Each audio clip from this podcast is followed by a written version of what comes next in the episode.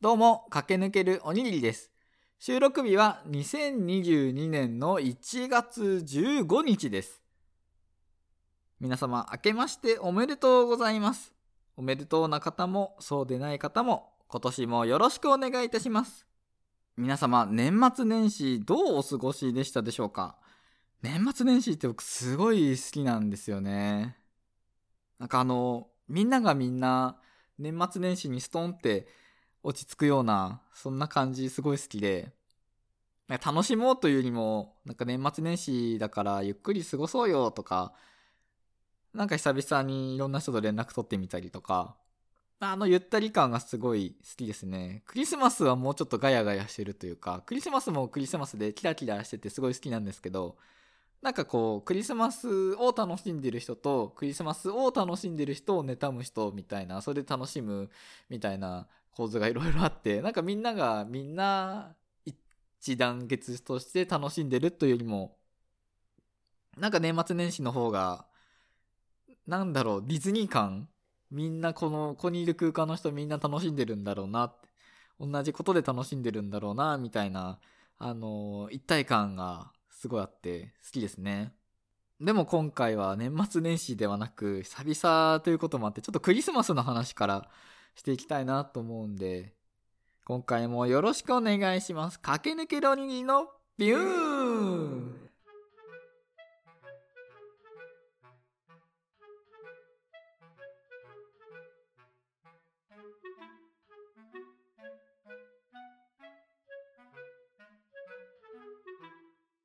どうも、改めまして、駆け抜けるおにぎりです。クリスマスですね。まあ、去年にはなってしまったんですけど、去年のクリスマス、あのまあ、例年に続いて、父がサンタの格好で、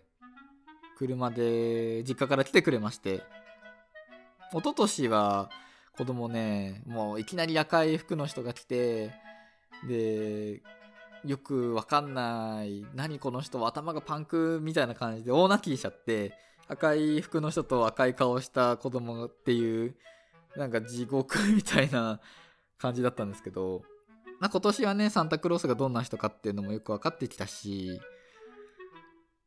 まあ、保育園とかでもクリスマスイベントとかやってるみたいですし、まあ、テレビとか YouTube 見ててもクリスマスソングとかでサンタ結構出てきますし、まあさすがにね、今年は大丈夫かなとは思ってたんですけど、その父がピンポーンでガチャってきて、で、子供はちょうどね、今、お風呂入ってんだよって言って、ちょっと待たせちゃったんですけど、その、お風呂から出てきた子供、でも体拭いてる間にこう登場しても、それでテンションめちゃくちゃ上げられても、変な構図になっちゃうなとか思って、まあ服着せるまでちょっと待たせてもら、待ってもらってて、サンタを待たせるみたいな感じになっちゃったんですけど、まあ、着替えて、でもなかなかね、子供も走り回ったりとかして、素直に着替えてくれないんで、ついに行っちゃったんですよね。サンタ、サンタさん来るから、ちょっと早く着替えようって言って、ササンタ？みたいな感じになって、着替える着替えるって着替えて、じゃあそこのドアを開けてくださいって言って、感動のご対面ですよ。サンタと子供。さあ、今年はどうなるか？と思って見てたんですけど、人見知りでした。思ってたサンタが来たはずなんですけど、ずーっと喋んなくて、もう人見知りですね。完全に人見知り。だから、人見知りってことは、まあ、去年は得体の知れないもので大泣きしてたのが、今年は人だって認識したってことですから、まあ、サンタも一歩前進ですよね。子供にちょっと認められてきたってことで。まあ、ただ、他人みたいな。まあ、他人は他人なんですけど、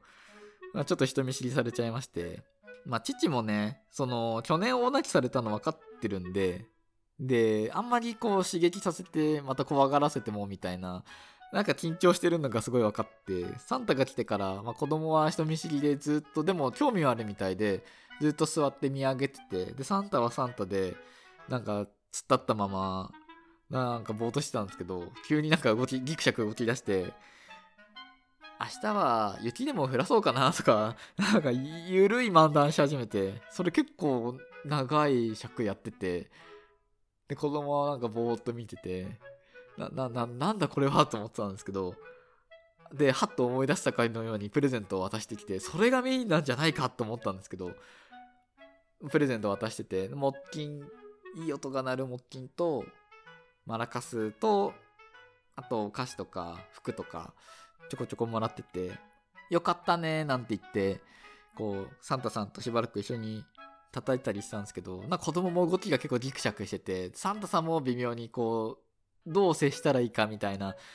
その距離感の測り合いみたいなバトルが繰り広げられていてでサンタさんが早々に折れてじゃあサンタは帰るねって言って、まあ、帰るって言ってもまあせっかく来たんだしこう父さんの顔とかこう見せてってよって言ってだからまあサンタの服を着替えて、まあ、おじいちゃんとしてまた戻ってくるっていうとこで今お着替えタイムということでサンタは帰るねって帰ってたんですけど帰った瞬間に子供がもっとサンタさんと遊びたかったって言っててああ楽しかったんだ。じゃあもっと言わなきゃって。言ったんですけどなんか恥ずかしかったみたいですね。まあそういうまあ来年ですね。来年わーみたいな感じで接してあげてたら、まあ、父も浮かばれるかなとは思いますけど。でその後父が戻ってきてまあまた改めて一緒に遊んででまあ結構夜もいい時間だったんで結構早々に帰ってったんですね。たらまたなんか子供がもっと遊びたかったって言っててなんか同じ反応すんなと思ってたんですけどじゃあもっと遊びたかったなら遊んでくれてありがとうまた来てねみたいな動画撮って送ろうかって言ってまあムービー撮っててしたらおじいちゃんサンタさんありがとねって言っててああ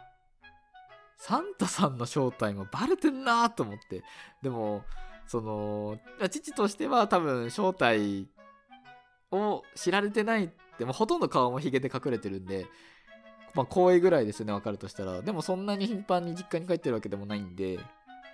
うーんまだ分かんないかなとは思ってたんですけどいやバレてんのかと思って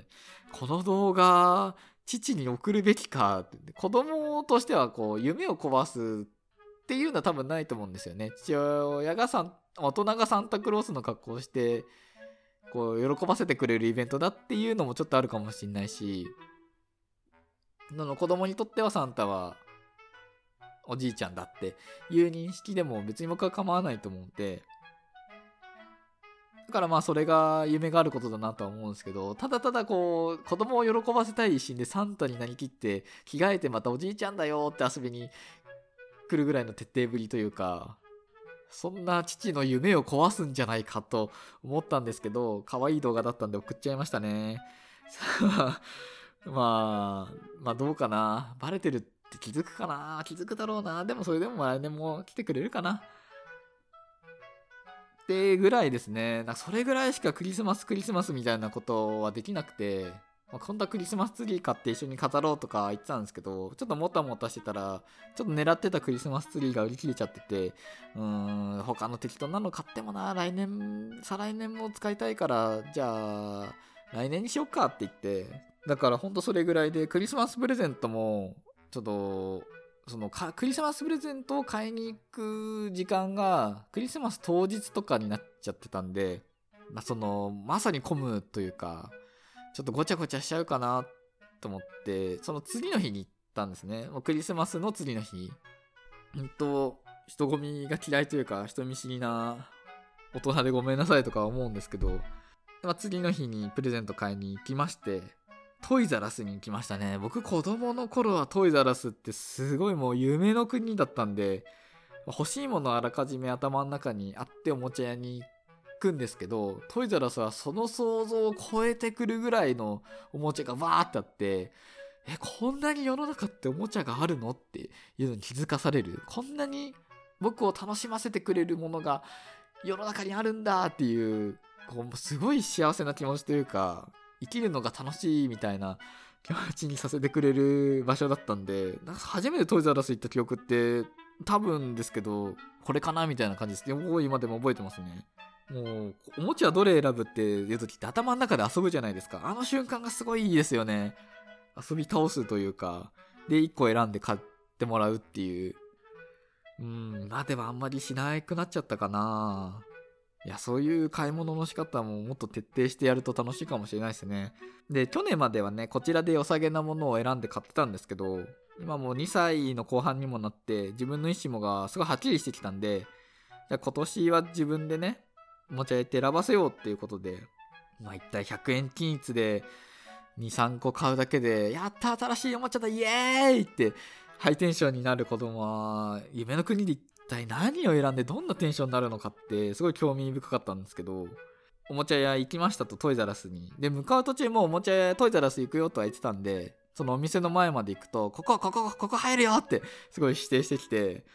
なんかもう行くって言ってるのになんかすごい信用されてないなと思って、で、カートに乗せて入店して、で、まずこう、おもちゃの前に必要なもの買ってこうって言って子供のおむつとか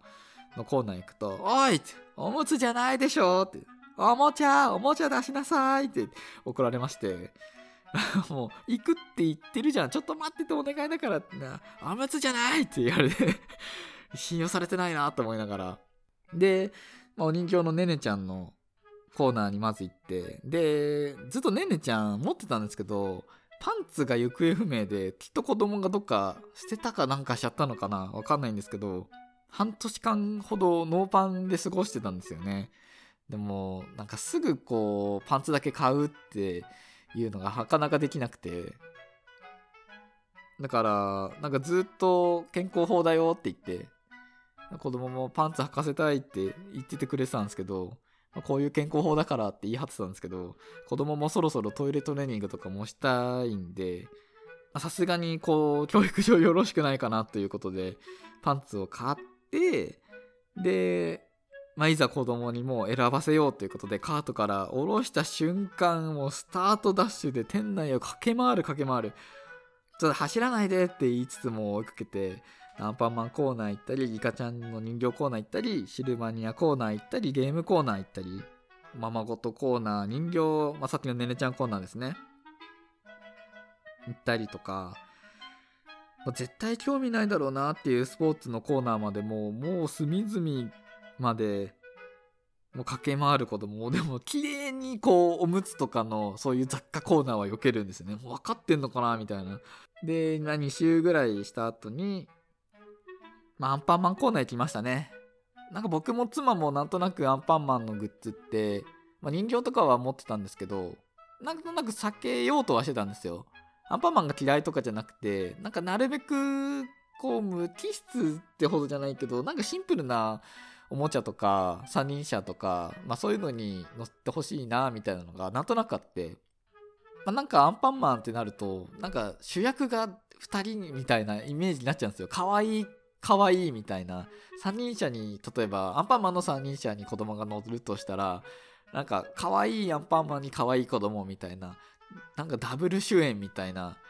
でもこう僕らにとっては主役は子供なんでなんかこうアンパンマンさんもうちょっと可愛さ控えてもらっていいですかみたいな。うちの子をこう最高に可愛く見せたいんで、みたいなところがあって、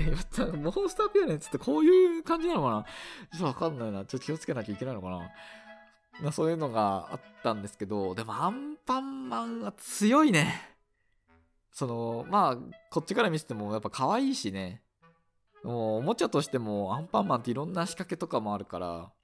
子供がどうしたら楽しんでくれるかみたいな、なんかそういうのを考え込まれてるような感じもすごいしましたし、